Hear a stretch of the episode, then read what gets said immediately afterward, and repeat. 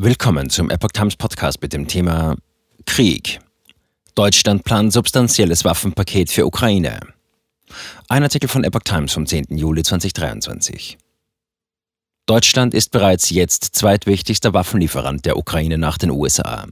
Jetzt werden weitere Ankündigungen zur Waffenlieferung erwartet.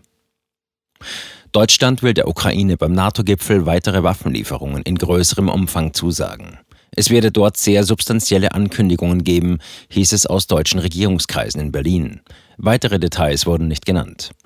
Die Marschflugkörper Taurus mit einer Reichweite von 500 Kilometern, deren Lieferung die Ukraine bereits im Mai beantragt hatte, sollen aber weiterhin nicht geliefert werden. Zitat: Da gibt es keine Neuigkeiten zu vermelden, was Taurus angeht, hieß es. Deutschland ist bereits jetzt zweitwichtigster Waffenlieferant der Ukraine nach den USA. Zuletzt hatte Bundeskanzler Olaf Scholz, SPD, der Ukraine anlässlich des Besuchs des ukrainischen Präsidenten Volodymyr Zelensky in Berlin ein Waffenpaket im Wert von 2,7 Milliarden Euro zugesagt. Darin waren unter anderem 20 weitere Marder-Schützenpanzer, 30 Leopard 1 Panzer und vier Flugabwehrsysteme Iris-T SLM enthalten. Bei der Lieferung der Marschflugkörper Taurus ist die Bundesregierung zurückhaltend, weil sie auch russisches Territorium erreichen können. Die Ukraine wünscht sie sich, um Stellungen der russischen Streitkräfte in der Ukraine weit hinter der Frontlinie angreifen zu können.